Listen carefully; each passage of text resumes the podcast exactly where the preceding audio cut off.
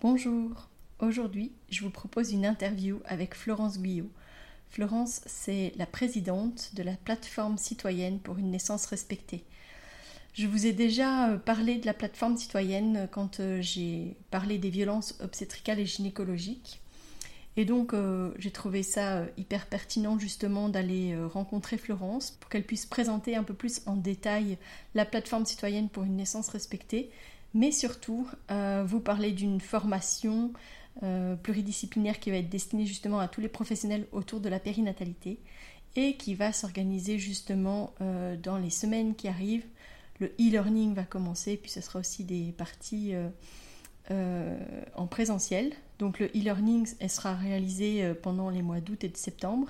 Et puis les séances en présentiel sont prévues pour fin septembre, à partir du 21 septembre. Donc je vous laisse découvrir cette interview et je vous donnerai plus d'informations après l'interview.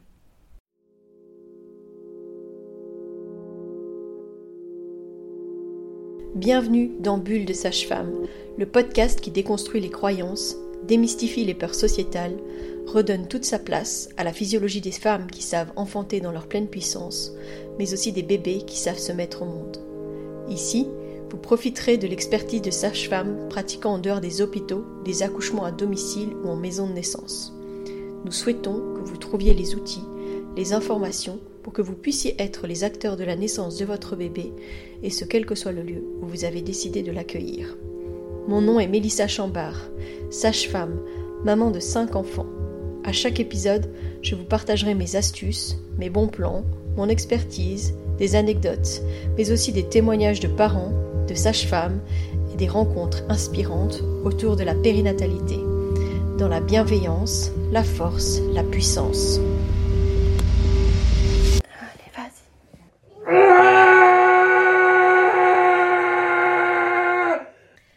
Florence. Bonjour Mélissa. Je suis ravie d'être ici aujourd'hui pour parler avec toi euh, de la plateforme citoyenne pour une naissance respectée, euh, qui je pense gagnerait à beaucoup être connue et reconnue. j'ai un peu parlé de votre plateforme justement quand j'ai parlé des violences obstétricales et gynécologiques, et je me disais que c'était un plus justement de te rencontrer et d'avoir l'opportunité de t'interviewer. Donc je ne sais pas si tu pouvais déjà peut-être te présenter et puis justement présenter la plateforme. Oui, avec plaisir. Euh, donc moi, je suis euh, maman de deux enfants et euh, c'est par cette expérience-là que je suis arrivée à côtoyer la, plateforme qui se créait au moment de, ma deuxième grossesse.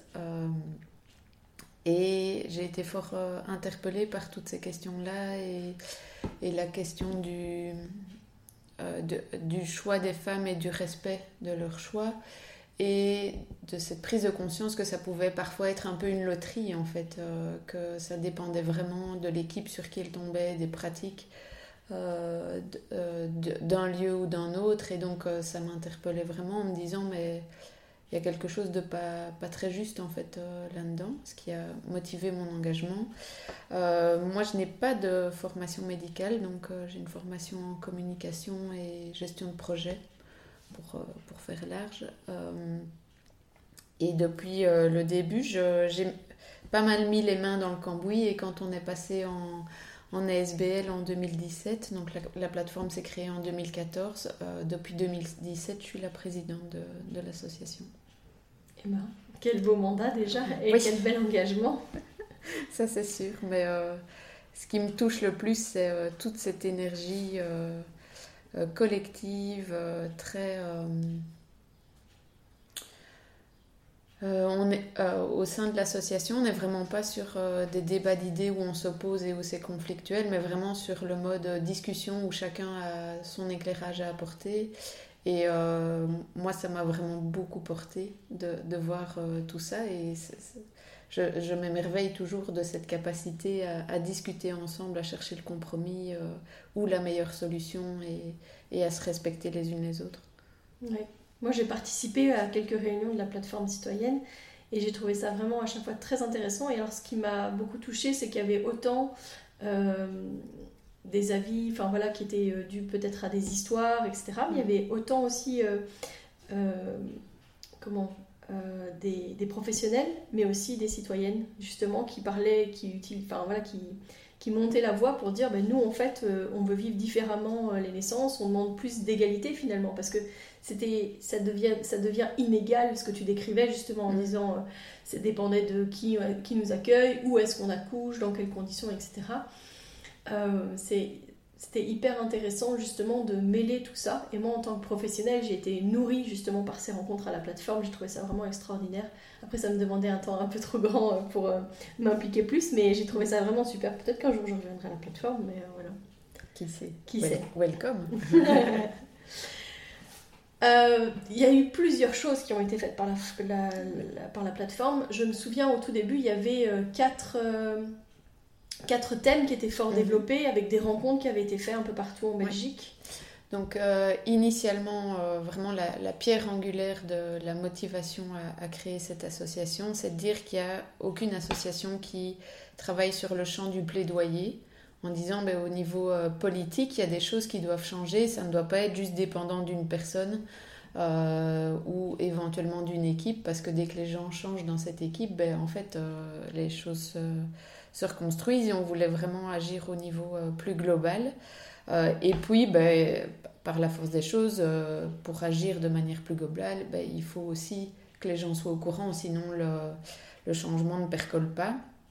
Et donc dès le départ, on a réfléchi en disant, bon, si on veut une situation entre guillemets idéale de la naissance, qu'est-ce que ce serait nos revendications? Et donc on a vraiment construit quatre revendications différentes pour dire, ben, euh, si on agit sur ça, ben, on va avoir tel type de changement. Donc par exemple, euh, une des premières revendications, c'est de dire on veut que les femmes soient au courant, qu'elles aient accès à l'information euh, complète sur comment ça se passe en accouchement, et donc, par exemple, on, demande qu'il y ait des, des, animations EVRAS, donc c'est tout ce qui est éducation à la vie affective, relationnelle et sexuelle. Il m'en manque peut-être un, mais voilà.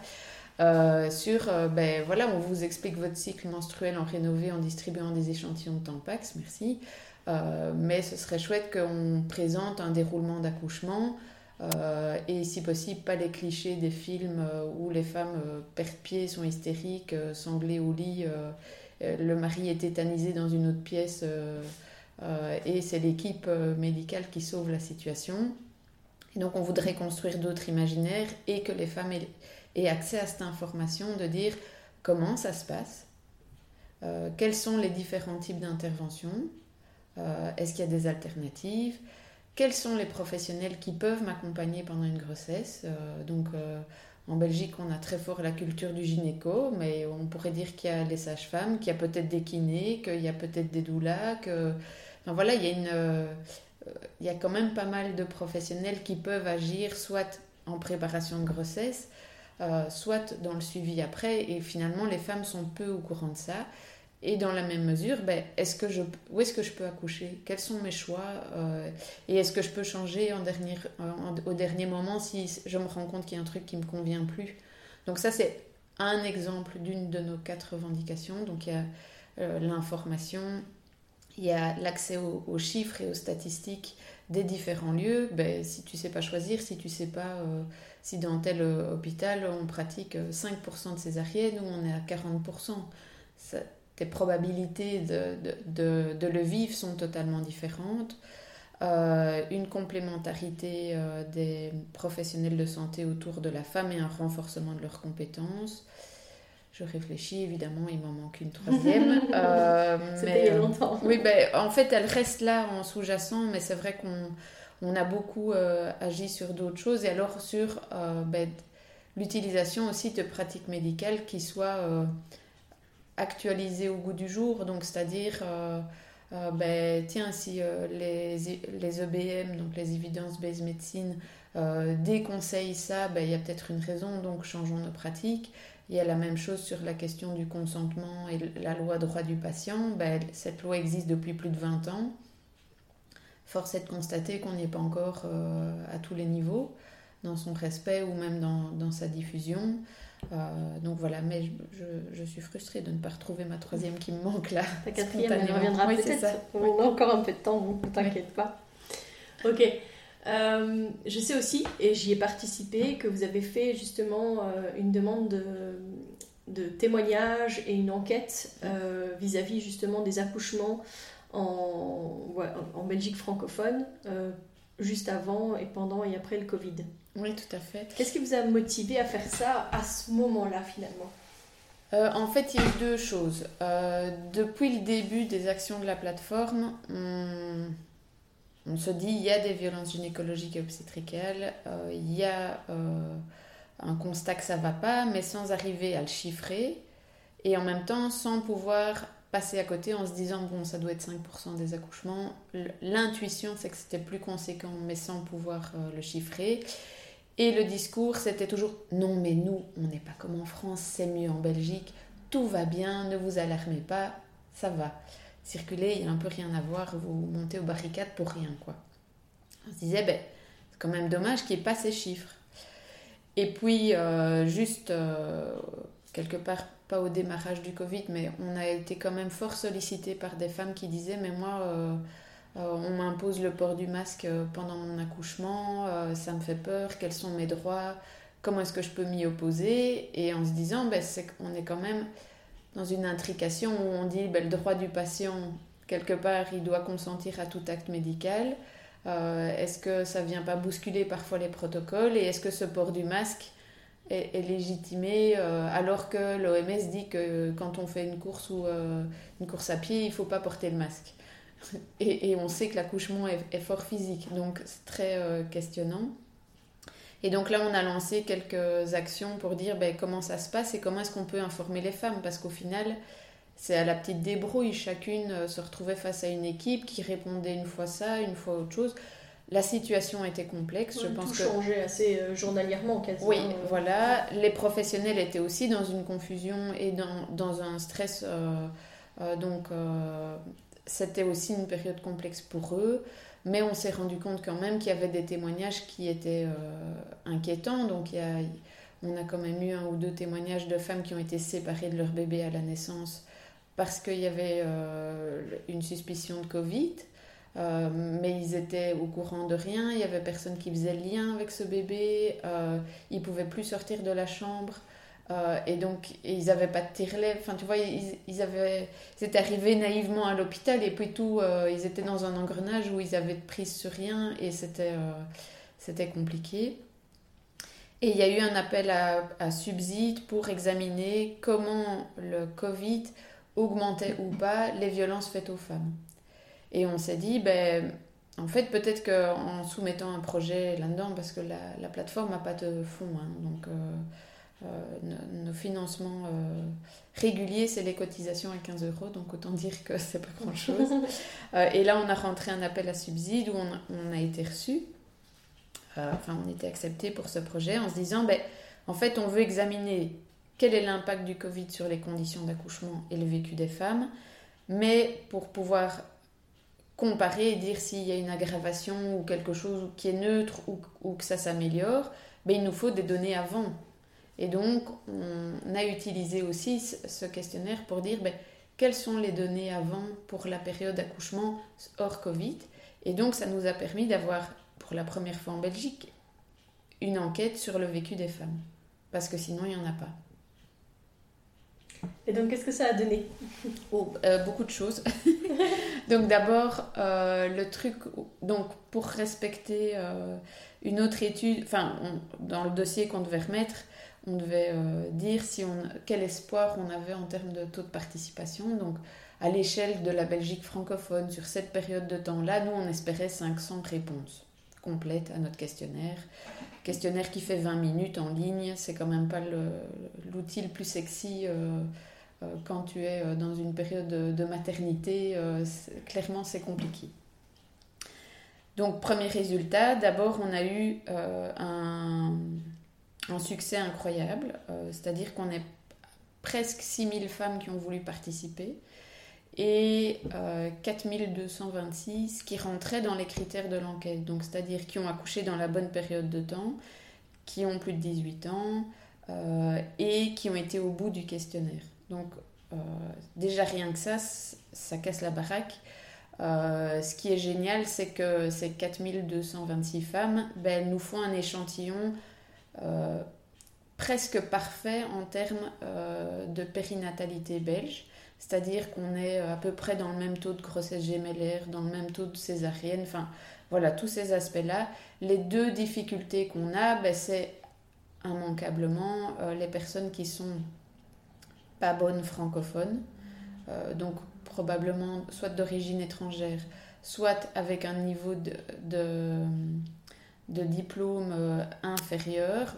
Ben, là, on a constaté qu'il y avait un biais de sélection parce que au final, ben, ces deux publics-là sont moins représentés. Mais quelque part, ça s'explique assez vu que c'est un, questionnaire qui a circulé sur les réseaux sociaux.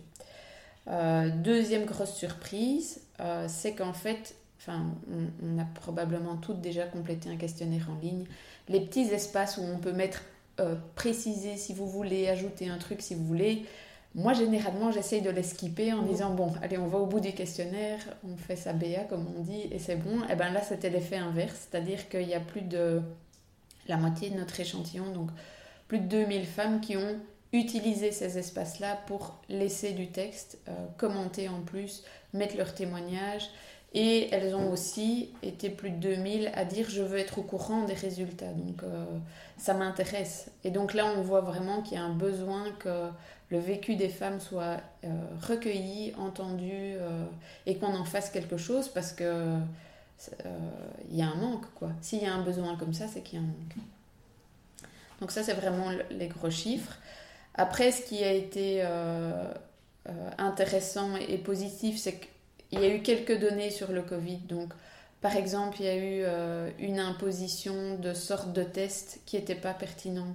Euh, c'est-à-dire qu'il euh, y a des femmes à qui on a, euh, au lieu de faire un test PCR, c'était un scanner pulmonaire pendant qu'elles étaient enceintes. Mais donc là, on sait que ça augmente le risque de cancer du sein de manière plus significative que si on n'est pas enceinte. Ben là, on s'est dit, ben, c'est quand même pas génial, quoi. Je, assez sûre qu'on n'a pas expliqué ces répercussions-là aux femmes, ni à leurs conjoints, parce que c'est toute une famille qui est impactée quand même. Euh, donc il y a eu des petites données comme ça.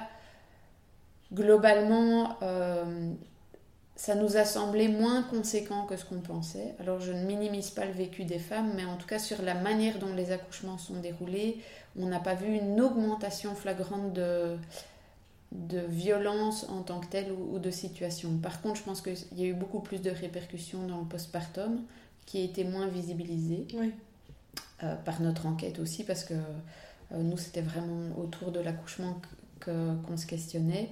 Il y a quand même eu, euh, je pense, 90% des femmes qui avaient accès à une visite euh, à domicile après l'accouchement. Donc les 90% n'ont plus eu cet accès-là via l'ONE. et là, on voit qu'en fait, les femmes ont trouvé d'autres moyens, mais qu'elles ont dû se débrouiller elles-mêmes pour avoir ces visites-là. Et donc, ça leur a demandé des efforts supplémentaires.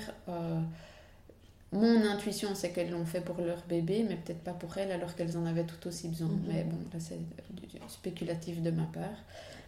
Alors, les autres éléments qui ont été super intéressants, c'est que euh, on avait posé des questions sur le consentement. Est-ce qu'on vous a demandé votre consentement euh, pour tel acte, pour tel acte, euh, tel acte? Et là, on s'est rendu compte que le consentement, mais c'était peut-être pas une vaste blague, mais un vrai mirage, quoi. Donc, euh, on est à, euh, je crois, 40% euh, des actes qui sont expliqués quand on les fait. Et je pense que dans ceux-là, on est à 50% où on demande le consentement. Donc on voit bien qu'en cascade, c'est dérisoire et, c'est minime. Il y a eu une autre grosse prise de conscience, c'est que si on pose la question avez-vous vécu des violences obstétricales comme ça? euh, les femmes, elles disent non. Mais si on, donc on a fait, fait toute euh, une liste euh, à puce de est-ce que vous avez eu ça, ça pendant votre accouchement? Et donc il y avait, je sais pas moi, est-ce que vous avez eu une épisio, une césarienne? Et alors il fallait cocher oui, non. Est-ce que vous avez eu un point du mari? On expliquait ce que c'était. Est-ce que vous avez eu une expression abdominale? On expliquait ce que c'était. Est-ce que vous avez eu des actes à vivre? Donc c'est-à-dire que l'anesthésie n'a pas bien fonctionné ou pas du tout. Euh, et puis il y avait euh, violence physique, violence verbale et violence psychologique. Et là, on a vu euh, qu'on arrivait donc avec ces six critères de violence-là, c'est-à-dire donc les actes délétères, le point du mari, l'expression abdominale et on va dire les actes à vif, et les trois violences physiques, psychologiques et verbales, là on était à 40% de femmes qui en avaient expérimenté au moins une de ces trois violences-là, parfois plus. Et donc ça, c'était ben, les premiers chiffres qui permettent de catégoriser les violences gynécologiques et obstétricales. Parce que quelque part, on n'a pas accès au dossier des patientes. Euh, on, doit, on doit les croire sur parole, sur Ils sont rarement notés en fait. Hein. Enfin, je veux dire, on ne note pas les violences obstétricales euh, sur des dossiers. On ne marque pas qu'on a fait un, une, un point du mari. Ou, enfin voilà, c'est voilà. pas quelque chose qui est noté. Et d'ailleurs, quand les femmes cherchent des informations par rapport à ce qui s'est passé, elles sont souvent déçues parce qu'il y a peu d'informations dans leur dossier médical par rapport à ce qu'elles, elles ont vécu. Oui, clairement. Et donc ça, c'était euh, super interpellant. Donc on s'est dit, ah oui, on est quand même à ce niveau-là. Euh, et alors, on a euh, poussé les analyses plus loin, c'est-à-dire qu'on donc on avait décidé de poser des questions sur la situation plus comment on dit ça, mais bref, pouvoir quantifier le revenu, l'origine sociale euh, ou, ou, euh, ou, ethnique euh, et ainsi de suite. Les données sociologiques. Oui, voilà, toutes les données sociologiques, merci. Pour voir un peu s'il y avait des différences de traitement en fait. Et là où on a été interpellé, c'est que ben, une femme qui peut avoir une couleur de peau qui peut amener une discrimination. Donc c'était vraiment comme ça que c'était formulé dans l'enquête parce que euh, ben on voit que le, le, taux de violence augmente. Euh, et là, on n'était que sur les actes délétères, donc c'est-à-dire euh, le point du mari, l'expression abdominale et les actes à vif. Donc on n'avait même pas pris en compte les, les, autres types de violences, donc que sur ça. on était à 1 sur 5 dans la population générale belge, je vais dire. Et là, euh, on augmente pour, euh, pour la couleur de peau, on augmente si, euh, je crois que là, on, monte à deux femmes sur cinq. A un but. Je, ne les manipule plus, plus autant. Donc, pardon. Donc, si elle a une couleur de peau qui amène à une discrimination, là, on monte à une femme sur trois. Donc, on est à 30%. Euh, si elle a un niveau d'études du secondaire ou inférieur, on a une sur quatre. Euh, et alors là où on ne s'y attendait pas, et en même temps, euh, quand on baigne un peu dans le milieu périnate, on s'en doute, mais on ne pensait pas qu'on le chiffrerait. Donc là, c'était interpellant. Si elle vient de la province de Liège, pardon, on est à une sur quatre. parce que ben, dans les professionnels du secteur, euh, en tout cas pour ceux qui se posent des questions sur euh, la bientraitance obstétricale, ben, il y a une intuition ou il y a un constat de dire non mais à Liège c'est un peu plus euh, complexe. et là ça se marquait. Et donc il y a eu ce constat-là vraiment sur les violences obstétricales. Et comme on a eu un très gros échantillon, qu'on avait demandé aux femmes où elles accouchaient dans, le, suivi du questionnaire, ben on a pu se permettre de faire des statistiques pour certaines maternités, pas pour toutes. Euh, donc on, on s'est donné un plafond en disant, bon, en dessous de 50, on ne peut pas faire de généralité, euh, ça devient trop, trop limite. Euh, on avait cherché un peu les chiffres des maternités pour avoir un peu le, le nombre d'accouchements qu'elle avait, mais on n'a jamais eu accès à cette information-là les coopérations ne sont pas toujours bien établies. Euh, pas au niveau des maternités, mais là c'est le CEPIP qui n'a jamais voulu nous ah les donner. Donc euh, ça situe que parfois les, les, blocages sont à différents niveaux. Et on a pu euh, classer ces maternités et voir qu'elles avaient des pratiques très très variables d'un endroit à l'autre, que on pouvait avoir, je sais pas moi, 13% de points du mari dans certaines euh, oui, je pense Il doit y avoir des gynécos qui sont plus enclins à, faire des, certaines, à avoir certaines pratiques. Ah oui, complètement. Donc, euh, dans d'autres endroits. Oui, c'est ça. Il y a une maternité qui a 13%, euh, tandis qu'il y en a une autre qui a 0%. Mhm. et alors, on voit, ça permet de voir aussi que quand on a parfois certaines mauvaises pratiques, ben, on a plus tendance à en avoir d'autres aussi. Et quand on a, à l'inverse, des bonnes pratiques, on a plus tendance aussi à avoir des bonnes pratiques. Mais c'était quand même interpellant parce que si on prend les six violences dont j'ai parlé, ben, on arrive à un score moyen de 40% pour la Belgique.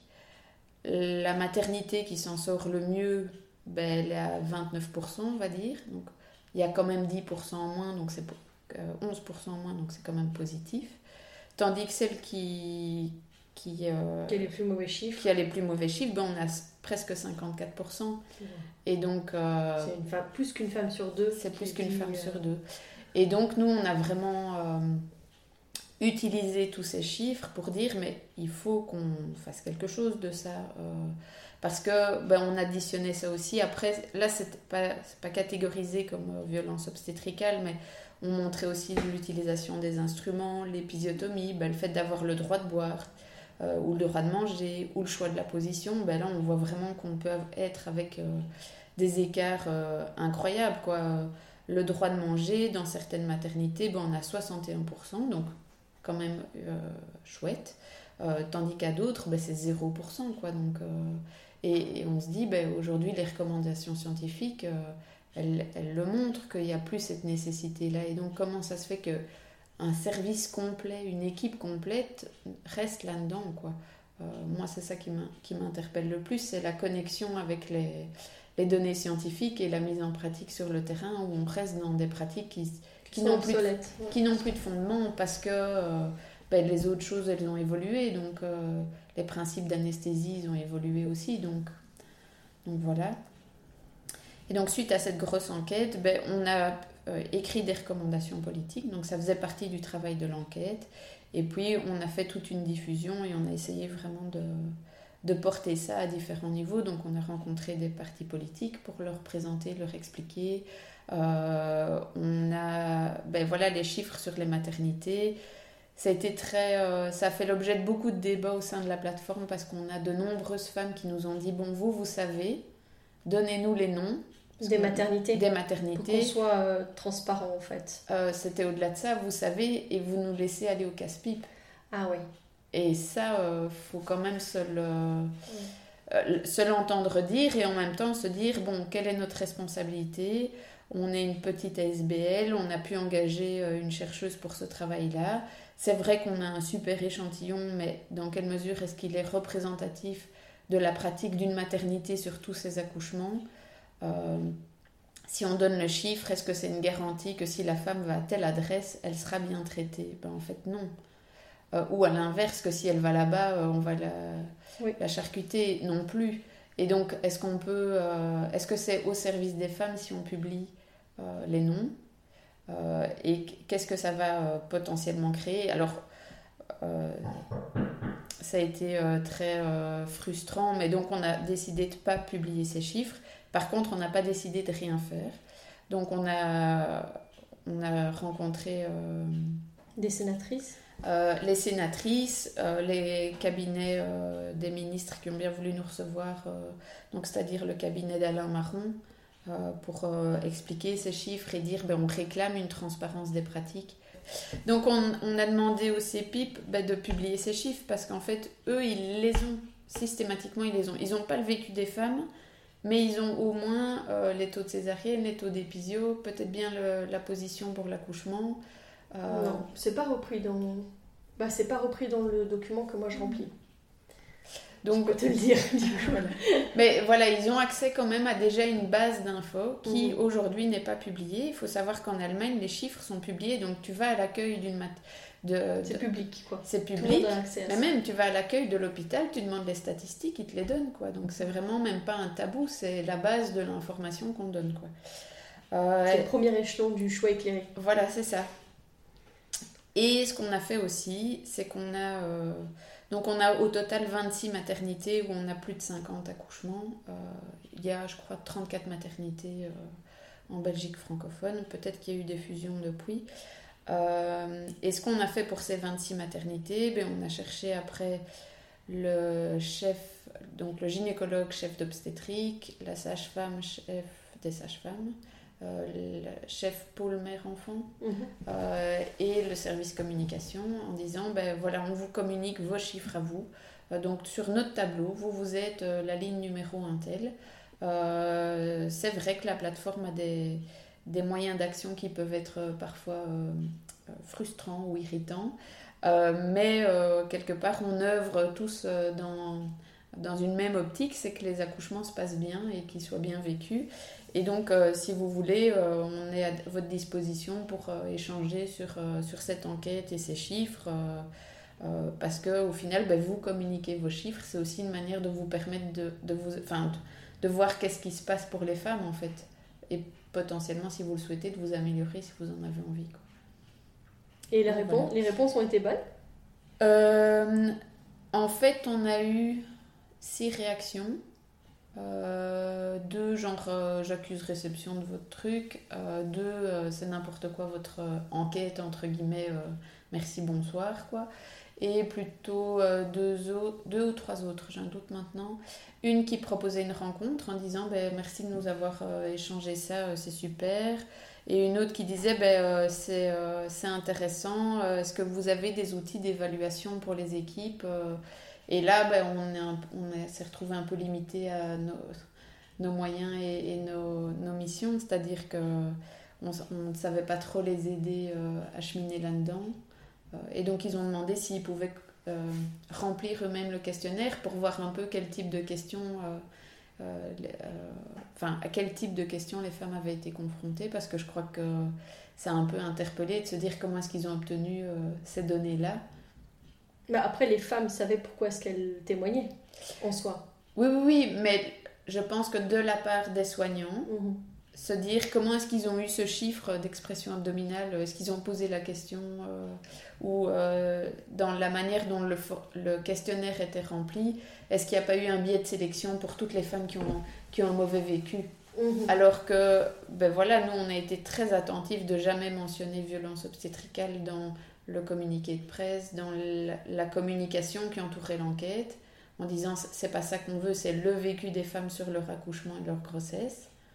Euh, et de ne pas mettre des prismes et des biais de sélection et de communiquer le plus largement possible. C'est-à-dire que moi j'ai euh, euh, cherché tous les lieux de crèche en page Facebook pour dire vous voulez pas relayer notre enquête? Mmh. On a relancé à Arlon, à Neuchâteau, à Verviers, que sais-je, pour être sûr de couvrir un maximum et d'être dans une réalité la plus neutre possible. Quoi. Mmh. Donc voilà, par contre je sais que certains soignants ont vraiment euh, explorer un peu pendant l'enquête ce questionnaire et que ça les a euh, ça a amené des débats dans des équipes parce que euh, on demandait ben, est-ce que vous avez consenti à la césarienne ou pas? Et du coup ça, ça renvoyait la question de ah mais ça veut dire que j'aurais pu dire non. Et cette question là même au sein de professionnels de la périnatalité les psychologues ou quoi ben, ça a fait euh, discuter des équipes entre elles en disant mais euh, en fait on ne devrait pas demander ça ou on devrait. Oui et en même temps euh, quel choix elles ont réellement les femmes même si elles ne le souhaitent pas sur le moment comment est-ce que les choses leur sont présentées? Enfin, Oui. C'est un vaste sujet. mais de ce fait-là, mais ça, en fait ça, ça amène à beaucoup de questionnements sur beaucoup de sujets sur la manière en fait de d'aborder les patientes les familles, de comment est-ce qu'on communique justement pour être dans un vrai choix éclairé, euh, et la question du consentement pour tous les actes. Je pense qu'on est dans, une, dans un moment tellement euh, vulnérable pour les mm. femmes. Et je pense que pour les équipes, il y a un enjeu euh, et une crainte au niveau médico-légal qui est tellement forte qu'on en arrive à ces situations d'abus sur les patientes et sur les familles parce que on est dirigé par la peur en fait. Mm-hmm et, dire, en fait, vous savez, en fait, les gens, ils pourraient quand même dire non. Après, c'est qui porte la responsabilité de la patiente a dit non. C'est ça la difficulté chez eux, je pense. Et c'est ce que, enfin, on, peut en débattre autant qu'on veut, mais il n'y a aucun soignant qui à la base a décidé de devenir gynéco, euh, pédiatre ou sage-femme pour euh, se dire euh, je vais devenir maltraitant et, et, commettre des actes qui vont être traumatisants pour les familles et pour les femmes et pour les bébés.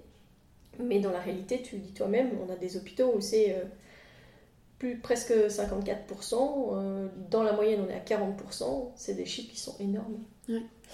En fait, je pense que. Euh, donc, ici, actuellement, on travaille sur un projet de formation soins périnataux respectueux comprendre les violences et les prévenir, qui est à destination des professionnels de santé. Et l'idée, c'est de se donner des clés pour bien comprendre ces mécanismes à l'œuvre, de voir aussi qu'on n'est pas dans une responsabilité purement individuelle, voire rarement individuelle. En fait, la mécanique d'organisation euh, des soins euh, euh, va favoriser quelque part des situations qui ne sont pas idéales. Ben, le fait qu'on soit en sous-effectif, oui, bien ça ne te donne pas en sous-effectif ou à effectif très tendu là, pour être au minimum. c'est ça. Mais le problème, c'est que on, peut dire que c'est dû à la, à la, structure et à la manière dont ça fonctionne, mais on peut quand même pas nier la personne qui en elle-même a posé l'acte. Non, non. Donc euh, mon propos, c'est pas de dire que.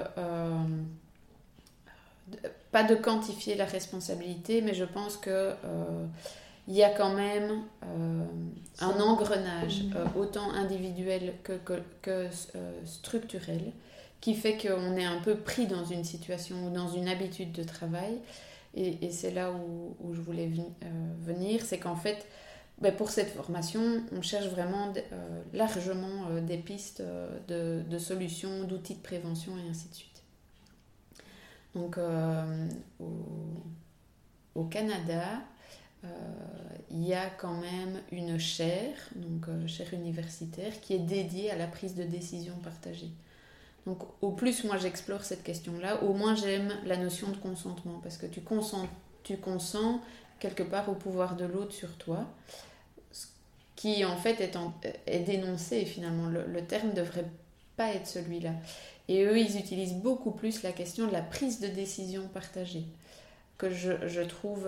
Euh, là, on est dans une égalité en fait. Euh, euh, et on est dans, ben moi je suis le professionnel j'ai des connaissances, j'ai un avis, parce qu'il y a aussi une tendance à dire je vous ai donné toute l'info, en fait vous débrouillez, mais je suis plus responsable de rien, ce qui n'est pas juste non plus. En fait, le professionnel, il a des compétences, il a une expertise et il a un savoir. Donc, quelque part, il doit rester partenaire dans le trajet de soins de la personne.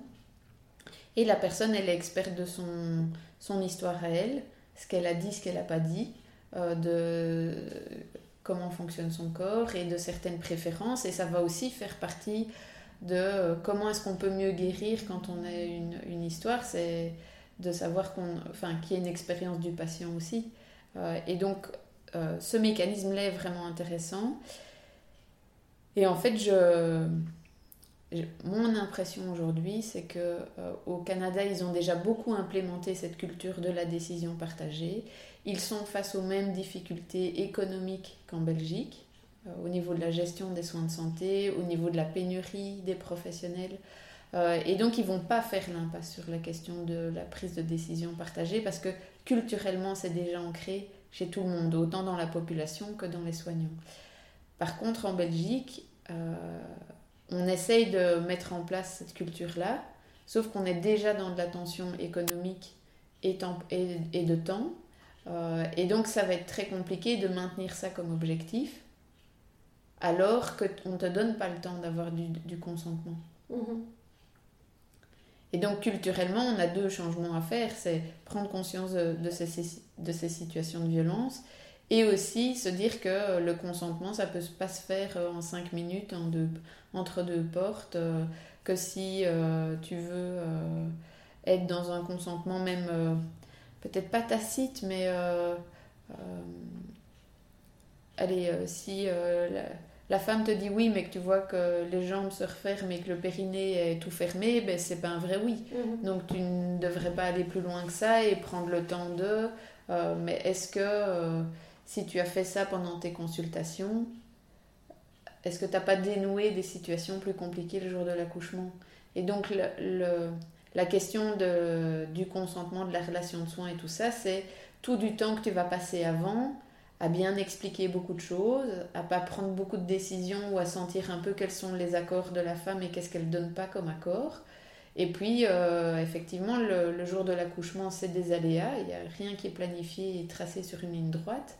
Et là, tu vas pouvoir euh, euh, beaucoup plus t'ajuster à ce que tu sais de la, la personne, mais il faut avoir pris ce temps-là avant. Quoi. Il faut avoir l'opportunité d'être la même personne. Ça, c'est quand même extrêmement rare pour les accouchements qui se passent à l'hôpital, que ce soit une sage, la sage-femme qui a été euh, là potentiellement pour les consultations prénatales, qui soit là à la naissance. Je pense que c'est extrêmement rare.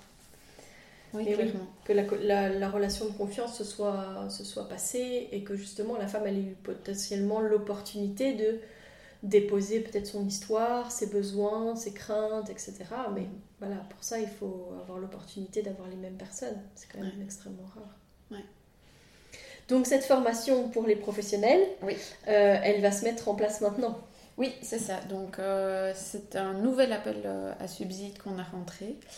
Et donc elle va commencer au mois d'août par une partie en e-learning d'à peu près une journée.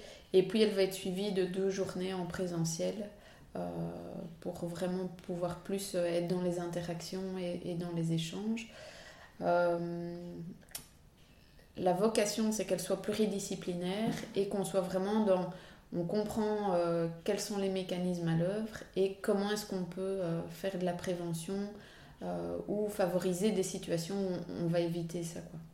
On aurait tous à gagner en tant que soignant à s'inscrire à cette formation en fait. Mais évidemment Donc il faut la transmettre à, toutes les, tous les soignants et soignantes autour de nous, repasser par euh, les maternités euh, où vous aviez donné les outcomes pour que justement euh, leur dire vous vous souvenez, on est venu avec ça, mais maintenant on vous amène un outil qui potentiellement pourrait aider. Ce serait dans un monde parfait, ce serait génial que chacun réponde et dise évidemment on va faire ça. Oui, c'est ça. D'autant plus qu'on va quand même innover euh, par rapport aux formations euh, médicales habituelles. Euh, bah, déjà, on n'est pas sur du savoir technique, hein, donc un, c'est pas le métier de la plateforme. Deux, je pense pas que ce soit l'objet de ce type de formation. Et donc, on a construit un partenariat avec Enalux, qui est une haute école pour les sages-femmes et, beaucoup d'autres professions médicales,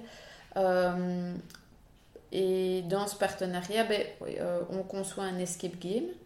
Donc déjà, ben, c'est un outil pédagogique euh, euh, très différent. Donc ça, ce sera une des premières innovations. La deuxième, c'est qu'on va faire appel à du théâtre forum.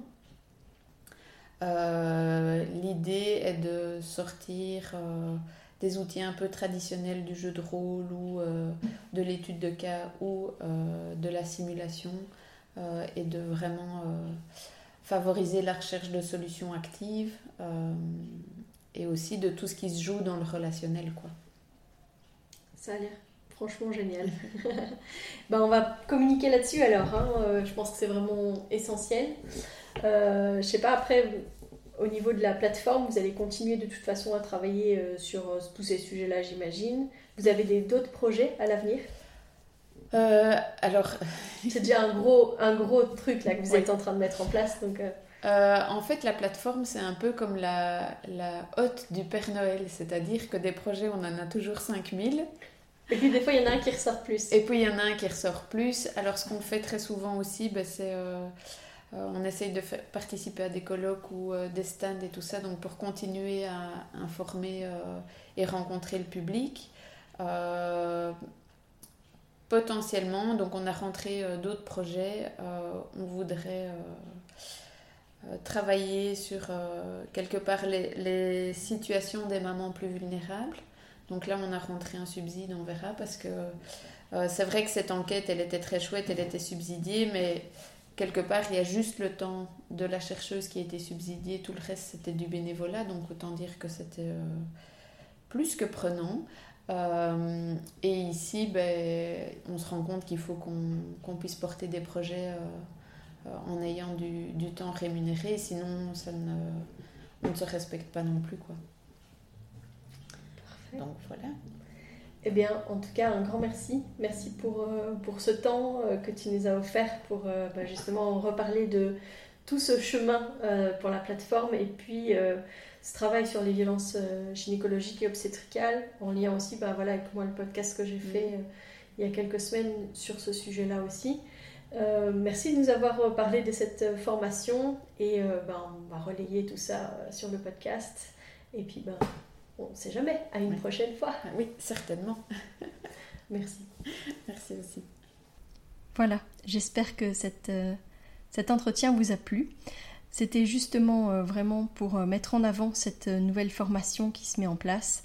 C'est vraiment une formation qui me semble hyper pertinente et c'est en plus dans ce contexte où on a encore une fois dénoncé les violences gynécologiques et obstétricales et où ça n'a pas été entendu correctement dans le sens où ben, on a encore un peu minimisé le vécu des femmes. Euh, ben, l'objectif de cette formation, c'est vraiment d'outiller les professionnels à comprendre, identifier les actes ou les situations ben, qui peuvent être vécues comme des, violences par les patientes dans le cadre des soins euh, périnataux, et puis ben, de proposer des outils pour prévenir et pour agir lors de ces situations. Et alors, euh, tout au long de la formation, il y aura la possibilité et l'opportunité justement d'examiner les pratiques et puis celles qui sont observées aussi en utilisant différentes euh, méthodes pédagogiques.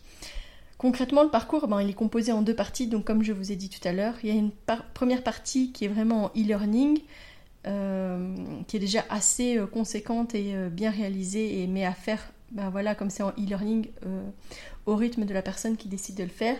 Dans ce module, il y aura des podcasts, des vidéos, des témoignages, des exercices et des tests, et puis des ressources supplémentaires qui seront à disposition. Dans la deuxième partie, ce sera des journées euh, en présentiel. Pour mettre en pratique bah, justement les apprentissages qui auront été euh, mis euh, en avant avec le e-learning. Et justement dans une dynamique bienveillante, puis avec des méthodes pédagogiques qui seront innovantes parce qu'il y aura un escape game, un théâtre forum, donc c'est vraiment des journées qui seront assez ludiques et puis elles seront aussi l'occasion de débriefing et d'échanges, de rencontres et ça sera d'autant plus enrichissant s'il n'y a pas que des sages-femmes ou que des gynécos ou que des pédiatres, mais euh, vraiment l'ensemble des professionnels qui sont présents dans ces moments euh, si particuliers. Donc euh, je vous laisse les informations en description de ce podcast. N'hésitez pas à aller cliquer, à les visualiser et à les voir. Je pense que c'est vraiment hyper intéressant d'avoir cette formation qui se soit montée, que ce soit en plus la plateforme citoyenne pour une naissance respectée qui est à la base une association qui était vraiment euh, des usagères avec quelques professionnels qui ont mis en avant des problématiques autour des violences gynécologiques et obstétricales et des conditions de naissance. Ben voilà, je trouve que c'est vraiment euh, quelque chose d'hyper pertinent. Donc si jamais vous êtes sage-femme, gynécologue, pédiatre, ou même si euh, vous avez l'habitude de travailler dans le monde de la périnatalité et que cette question-là, elle vous touche particulièrement, eh bien franchement, je vous invite à aller voir et et pourquoi pas à soutenir, à suivre cette formation, voire à la relayer autour des professionnels euh, autour de vous. Je vous donne rendez-vous la semaine prochaine. Si vous souhaitez échanger à propos des différents sujets abordés dans ce podcast, vous pouvez interagir sur les posts dédiés à chaque épisode sur nos réseaux sociaux Facebook et Instagram. Vous pouvez également me joindre par email à melissa avec un y, avec un d, gmail.com. Je serai également ravie de collaborer avec vous, que ce soit pour un témoignage, une rencontre ou pour savoir quel sujet vous intéresserait à l'avenir. Je vous invite à vous abonner pour ne rien louper des prochains épisodes, mettre des étoiles, des commentaires et surtout à partager pour faire rayonner, voyager ce podcast, pour démystifier l'accouchement en dehors de l'hôpital, parler de ses suivis, de ses naissances et continuer à accueillir en douceur les adultes de demain.